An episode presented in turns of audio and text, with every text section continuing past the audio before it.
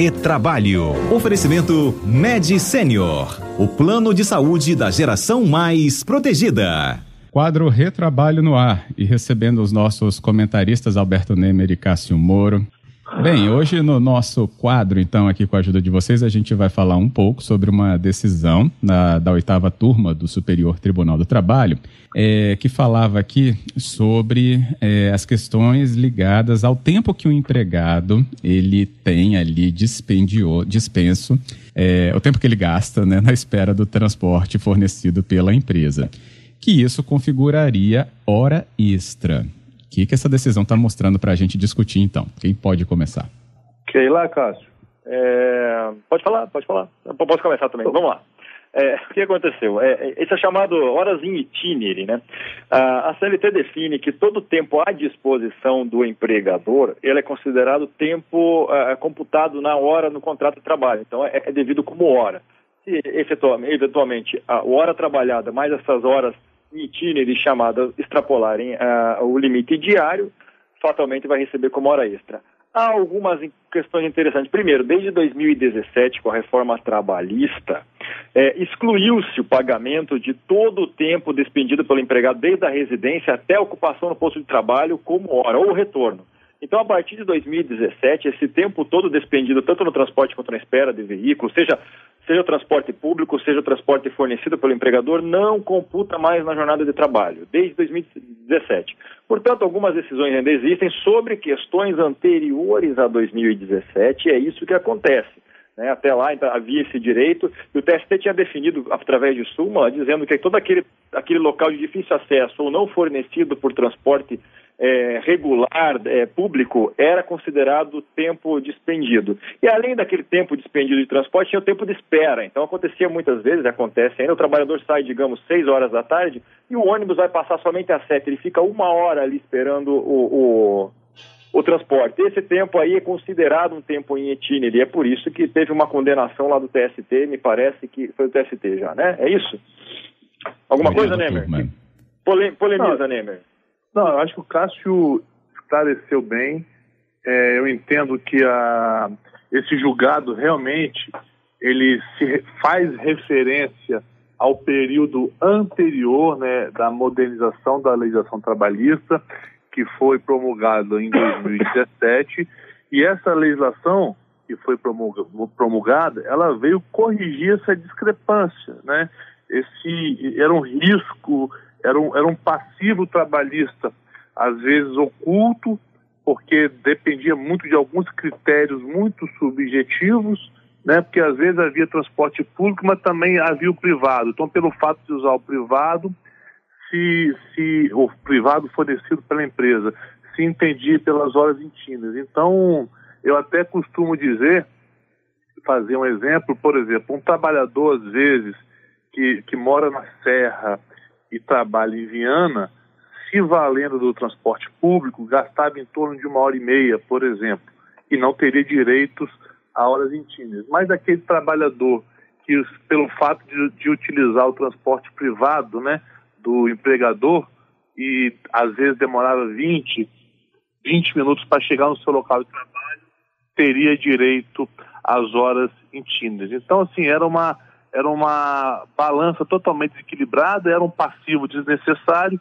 que foi devidamente corrigido pela legislação de, de 3.467, que a gente chama aí de modernização da legislação trabalhista. E esse caso que a gente está trazendo ao debate, muito bem evidenciado aí pelo Cássio, Fábio e ouvintes, é referente ao período anterior a essa alteração legislativa. Que a é, partir de lembrar. hoje. Uhum. Isso. Valendo lembrar que o grande problema antes é que não havia legislação. Então, o TST, tentando é, é, é, regulamentar situações de trabalho em difícil acesso, às vezes um trabalho numa fábrica afastada, numa fazenda muito longe, é, é criou um mecanismo para se remunerar esse tempo à disposição de deslocamento. Só que sem legislação. Então, a 2017 criou-se uma lei efetivamente é, pacificando a situação. É importante, até ela cortou de vez, então ninguém mais tem direito, porque de fato, antigamente havia essa discrepância do Nemer, aquele que morava perto tinha menos direito do que, do que morava longe, enfim, havia algumas hum. incongruências hum. efetivamente. E abria aso para uma interpretação muito ampla da justiça sobre o que é devido e o que não é devido a título de horas in itinere. E eu vou fazer uma acréscimo. Uhum. Isso, eu posso fazer, Fábio? Pode. Pra... Por favor. Tra... Opa, aqui sou eu que faço, é... pode, é o Fábio. Fábio é... é o seguinte, e isso era um desestímulo, essas, esse passivo às vezes oculto, ou, ou essas discrepâncias nas condenações, eram desestímulos para as empresas investirem no bem-estar dos empregados e fornecer transportes privados. Porque uhum. se ela fornecia isso para os empregados, ela tinha esse passivo de, pelo fato de fornecer um transporte privado, poder eventualmente ser, ser é, condenada em horas intiras. Então, isso piorava ainda, ah, por força dessa insegurança jurídica, uma, uma piora na qualidade do, do, do transporte do trabalhador, quando a empresa poderia fornecer de forma privada. A partir de 2017, isso foi equalizado e a gente consegue ver na prática que, inclusive, diversas empresas investiram no transporte dos seus próprios empregados. Ótimo. Ótima leitura aqui para os nossos ouvintes, então, do nosso quadro Retrabalho. É, então, está um ponto pacificado, mas aqui já temos ouvintes nos jogando para um contexto mais atual. A Cláudia fala se a empresa pode exigir que, nesse período, então, da pandemia, eu utilize o serviço de transporte que ela está colocando. Olha, eu entendo que sim, tá? Eu entendo que sim, porque se ela se ela está disponibilizando é, um transporte, seja por meio de aplicativo ou um transporte pr próprio, eu entendo que além de ser mais confortável, é mais seguro e muito mais sério que se valer do transporte público. Então, nesse, nesse caso, eu entendo que sim, que ela pode se valer por quê? Até porque eu queria ouvir a opinião do Cássio, a gente sabe que as linhas de ônibus não estão operando de forma normal, né? Então isso aí até pra, é um bem-estar a mais do, do, empregado. Não, além, além de ser é, é melhor, né, a Lei 13979, ou seja, temos, temos que atender ao princípio da proteção do trabalhador e da coletividade. É um transporte mais seguro, lembrando que pode haver reconhecimento de, de doença laboral do Covid e pegar no trabalho. Então, é muito melhor que se, a, se adote um transporte mais seguro oferecido pela empresa do que pegue, do pegar um transporte público, ficar doente e ser, ter um reconhecimento de doença de, de, de, doença do trabalho aí, sem qualquer responsabilidade, sem qualquer participação do empregador. Então, me parece que é o dever, sim. Se recusar esse tipo de transporte pode gerar uma penalidade. Uhum. A não ser, é claro, que forneça um transporte sem condições mínimas de, de saúde e segurança. Né? Ah, sim. Custos também, né? Não pode ser repassado para o trabalhador, não, né? Ah, não, pois é. Tá. É, José Carlos está nos acompanhando de Vila Velha, quer voltar ali nas horas intíneres, né? Adorei esse nome também. E o José Carlos ele fala: Mas como assim? Prejudicar o trabalhador significa resolver o problema? Até quando seremos nós, trabalhadores, que pagaremos a conta? Ele vê ali né, como uma perda né, essa questão é, dessas horas para o trabalhador. Esse, esse tema Fábio, realmente ele é bastante controvertido. Mas eu tenho, uma, eu tenho a tranquilidade de dizer que não é prejuízo a, ao empregado, não, não traz. Porque, de qualquer forma, todo mundo tem que se deslocar ao trabalho ou, ou para qualquer lugar. E você colocar esse deslocamento também na conta do empregador não soa de forma, soa de forma é, equânime, né? E a legislação veio pacificar isso, porque uns tinham direitos, na minha opinião, de, muito equivocada e outros não tinham. Então isso veio é, botar todo mundo no mesmo pé de igualdade. É, existia até uma, uma, uma, uma, uma, uma, injustiça em algumas dessas empresas grandes aqui próximas ao Porto Barão, que umas trabalhavam logo na entrada e outras trabalhavam lá dentro. Aquelas que trabalhavam lá dentro tinham direito de, de, de, adicion, de, de, de horas em e que, que trabalhava na entrada não tinha. Mesmo trabalhador, só o local de, de trabalho era diferente. Então havia uma injustiça, assim. É, é, claro que é, existem opiniões. Agora, receber horas extras por si só não é um, não, não é um grande direito, né? O ideal é que não se trabalhe nas horas extras, ou seja, que não haja esse desgaste, né? Então, a, a questão sempre tem dois lados. Se é melhor ou não é melhor. Enfim. Uhum. A lei, a lei corta para todo mundo, né? Então ela resolveu tirar geral de todo mundo para criar uma segurança jurídica. Se foi a melhor opção ou não, me parece que foi de um modo geral, dentro de uma macroeconomia de contratação de trabalhadores. Não individualmente. Às vezes, um, um trabalhador ou outro individualmente pode ter, pode ter sido prejudicado, é verdade. Uhum. Concordo. Beleza. Bem, esse é o nosso quadro Retrabalho. Recebemos aqui a participação do José Carlos. Você pode mandar a sua também pelo nosso número 99299-4297. Também recebemos a da Cláudia antes. E a gente avança por uma outra discussão que também ganhou repercussão aqui no Espírito Santo, que foi a Justiça mandando a Federação das Indústrias reintegrar trabalhadores demitidos em maio. O número foi de 212 trabalhadores que deveriam então ser é, reintegrados aos quadros né, da federação. Isso, né, já com certeza faz parte aqui do nosso tema retrabalho. Qual análise podemos fazer sobre esse ponto, então, que é aqui do Espírito Santo mesmo? Fábio, eu acho importante te falar, até de, é, não de forma pontual, mas o que, que trata essa questão? É da dispensa coletiva. Né? A dispensa coletiva, ela sempre trouxe, aí na minha opinião, um debate equivocado pela jurisprudência né, tratada na Justiça do Trabalho. Porque, primeira coisa, o que, que é dispensa coletiva? É muito subjetivo, né? Por exemplo, se o empregador tem quatro empregados e dispensa dois, ele vai estar dispensando 50% do seu, do seu contingente. Então, isso pode ser considerado aí uma dispensa coletiva ou não. Então, a, e, e, havia uma dúvida muito grande sobre isso. E lá em 2009, no caso, no caso emblemático da Embraer, se consolidou um, um entendimento é, no TST que eu divirjo muito, e eu, eu falo isso de forma muito respeitosa, porque o TST atravessou a linha, eu costumo dizer, ou seja, ele legislou o que é vedado ao Poder Judiciário, ele determinou que, para que se tenha uma dispensa coletiva, tenha que ter uma negociação coletiva prévia, ou seja, a empresa, a empresa tem que negociar com o sindicato. Eu, eu concordaria, iria, na verdade, eu, eu iria concordar com o TST, com esse julgado, desde que existisse uma lei sobre isso e nunca existiu uma lei sobre isso. Ou seja, o TST efetivamente é, legislou, o que fere de morte os princípios mais basilares da Constituição Federal.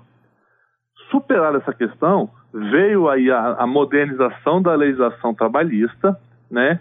E em 2017 disse no artigo 477A, olha, falando o seguinte, de forma bem categórica, as dispensas sem justa causa individuais ou coletivas não têm necessidade de autorização prévia de entidade sindical.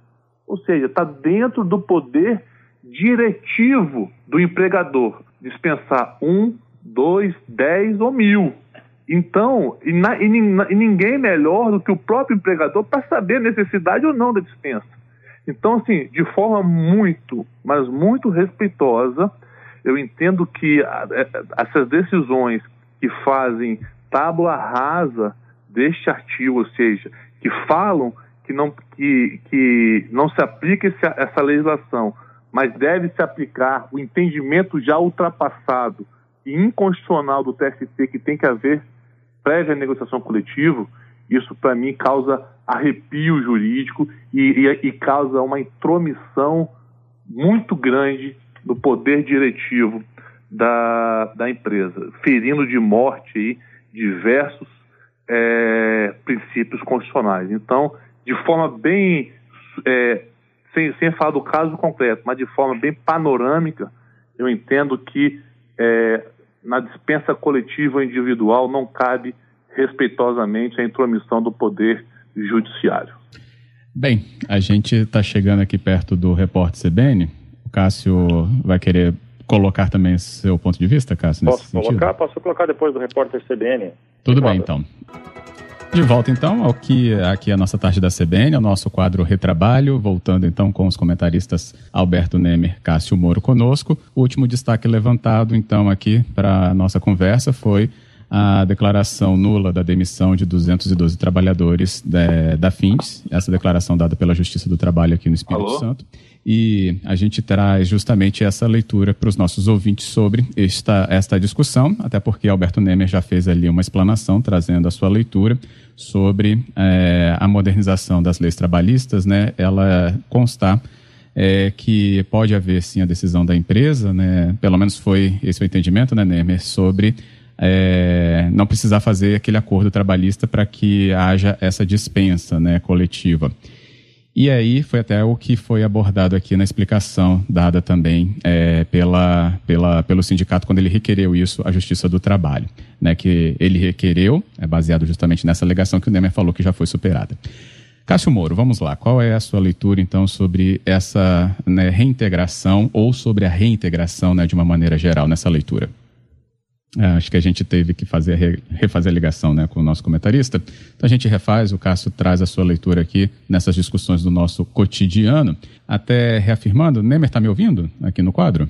Acho que a gente perdeu também a ligação, ah, perdemos a ligação com os dois. Mas eu então queria reafirmar aqui nessa explicação que a Findes ainda né, avaliou, junto com o SESI e Senai, considerando a tutela de urgência, que é uma decisão de caráter provisório, que foi expedida então pela terceira vara do trabalho de Vitória e suspendeu né, essas dispensas de empregados realizadas em maio deste ano. Então, ainda a organização afirma que será objeto de recursos legais cabíveis, tão logo sejam notificados para esclarecer, é, para esclarecer isso junto à Justiça. Mas ela pontua ainda que as dispensas foram efetuadas e objetivavam minorar a enorme e inesperada, né, o enorme e inesperado impacto que o novo coronavírus trouxe né, para a economia e perda impactante de receitas do SESI, do SENAI e da FINDES, e também da inadimplência dos contratos de serviços de, e diminuição dos negócios. Ainda pontuou né, a federação que a pandemia afetou e continua afetando a economia global, atingindo também as receitas dos setores públicos, é, do setor público e privado, e diante desse quadro dramático, o sistema se viu obrigado a tomar diversas medidas de contenção, como essa redução drástica dos contratos. Nemer estava conosco, então, volta aqui, e eu falava, Nemer, né, sobre uma decisão de caráter provisório. Então, ainda tem um caminho na justiça, né, que a federação vai se valer para é, responder é, ou para recorrer. É, toda, toda decisão de caráter provisório ou, ou mesmo sentença cabe recurso, né? Então, possivelmente, é, eu acredito que vai haver recurso sobre essa decisão, mas é, trazendo a questão, Fábio, da questão não tão pontual, mas assim mais, mais é, subjetiva, é, eu entendo que tem que ter é, para esses tipos de casos, ou seja, para dispensas coletivas, o regulamento é muito claro, é o poder diretivo do empregador. Então você fazer tábula rasa disso e, e praticar um ativismo, um ativismo judicial é, é, é flertar com com questões que vai de encontro com a nossa Constituição Federal. E principalmente, né, fere, fere, fere de morte ao poder diretivo do empregador. Que cabe ao empregador dirigir o seu, o seu negócio. E, e por causa disso, ele tem o risco do próprio negócio. Então, a gente analisa diversas decisões da Justiça do Trabalho, até às vezes condenando as empresas por serem detentoras desse princípio, né, do risco do próprio negócio. Então, em, até em razão disso, ninguém melhor para saber é, como se adequar o seu orçamento na, dispensando ou contratando. Então, mas eu falo isso de forma muito respeitosa, mas me causa assim é, é, arrepio jurídico quando a gente é, trata questões é, de ativismo judicial e não se faça valer a, a legislação em vigor. Isso é muito ruim, uhum.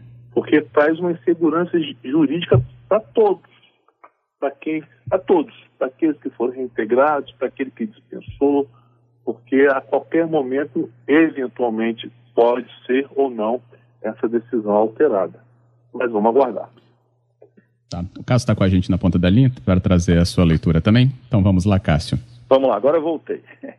Bom, o, pr o, primeiro aspecto vou falar de forma geral, não da sentença específica, nem li, não conheço o processo e nem, nem falaria sobre ela, mas enfim, quando a gente fala de, de, de, de, da atuação da justiça do trabalho, até mesmo do direito do trabalho, é importante saber que o direito ele não pode interferir na vida privada é, de forma direta. Ele não pode interferir no mercado de forma direta. Ele serve apenas para interferir em falhas do mercado. Né? Então, por exemplo, né, uma, uma empresa que, que, que, que, dispensa um trabalhador que tem estabilidade, tem garantia provisória no emprego, cumpriu um ilícito. Aí cabe à justiça, de fato, reintegrar. Parece que até no, no caso ali houve alegação de algum ilícito, não sei. Então, no caso de ilícito, sim, a justiça vai trabalhar. Ou algumas outras situações, por exemplo, quando o, o, a empresa não paga algumas verbas trabalhistas para reduzir o seu custo de produção. Quando ela faz isso, o que, que ela está fazendo? Ela está tá fazendo uma concorrência desleal com as empresas que, que, que agem corretamente, que pagam direitinho. Ou seja, a justiça entra no meio para reequilibrar esse mercado é, condenando essa empresa que não está pagando direito e está se beneficiando disso na hora de fornecer o produto mais barato. É, enfim, então, nos, no, então, em casos assim, de fato, como disse o Nemer, o ativismo judicial é complicado. O limite dele é apenas na correção de falhas de mercado. Por exemplo, também na contratação. Existe uma lei que prevê a contratação de portadores de necessidades especiais, uma determinada percentagem para a empresa, porque há uma falha no mercado de empresas que não têm o costume de contratar. Então, nesse ponto, é, é importante encontrar esse limite em decisões para que não invadam a esfera privada, a iniciativa privada e interfiram na atividade livre de, de qualquer cidadão, seja ele empresário, seja ele trabalhador. Agora, é claro que nem tudo é, é, é, um, é um ponto de vista só. Existem algumas situações que podem polemizar. Estamos vivendo uma, uma pandemia que criou normas específicas, nós já falamos disso várias vezes, eu não queria mais falar sobre isso, que é a MP 936 convertida em lei. Ela cria alguns mecanismos para evitar que empresas é, dispensem integralmente ou todos os seus empregados ou uma grande parte deles. É, me parece bastante interessante que a empresa tente adotar primeiro as medidas de lá, que nós já falamos várias vezes, que é a, a redução da jornada e salário ou a suspensão do contrato. É, é, e somente depois disso que ela tente uma dispensa coletiva. Aí vai a importância, a negociação sindical é imprescindível para tudo isso, inclusive para a dispensa coletiva, não é um item é, obrigatoriamente legal, como bem disse o Nemer, mas é importante verificar essas possibilidades e apenas constatando que não há possibilidade mesmo de reduzir salário com jornada ou suspender, aí vai para dispensa e não tem jeito, se a empresa não tem como se manter, é, o que, que vai fazer? Vamos impedir que ela dispense? Ela, se ela impedir que a empresa dispense, uma, fazer uma dispensa coletiva agora, pode ser que ela feche as portas de vez lá para frente. Ah, para pôr um pouco mais de pimenta na situação, quando a gente fala de sindicatos, federações, confederações, elas têm um regramento um pouquinho diferente. E existe um dever escrito lá na CLT, é, que são deveres de sindicatos, que é colaborar com os poderes públicos no desenvolvimento da solidariedade social. Me parece que esse é um dever que cai exatamente nisso. Será que a dispensa coletiva é, violaria esse dever dela ou não? Me parece que pode ser uma questão a ser é, é, é elencada no processo desse. Né?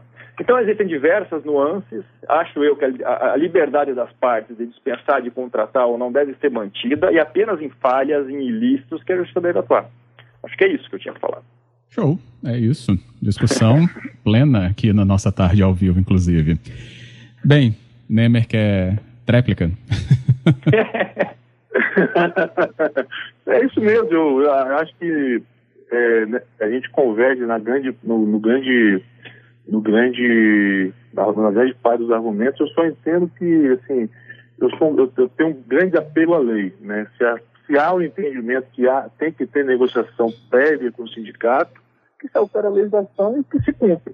Mas enquanto tem uma legislação que, que caminha no sentido oposto, respeitosamente temos que, que, seguir a lei. E, e, essa intromissão, assim, que eu digo, no, no, na, na esfera privada, isso me preocupa muito, porque isso traz uma insegurança jurídica muito grande e, principalmente, traz uma desmotivação a, a aqueles que podem empreender e, por via de consequência, gerar empregos.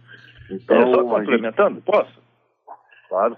Quando a gente fala de negociação, eu acho que as partes, especialmente sindicatos, e aqui estamos falando só de sindicatos, federação, que seja, as partes têm que saber negociar, têm que, têm que ter técnicas de solução de disputas, é, que não, não é aquela coisa, ah, vamos conversar, não chegaram num acordo, vamos para a justiça. Não, existem técnicas para sempre chegar num ponto em comum de todas elas. Né? A técnica de negociação, acordos pré-processuais é, de forma coletiva perfeitamente possível, inclusive pela própria Justiça do Trabalho, pré-processual.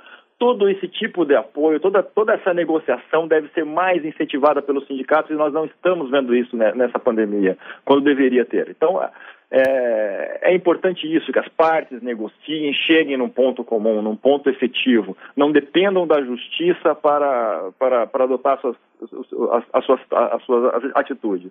Enfim, é isso. Perfeito.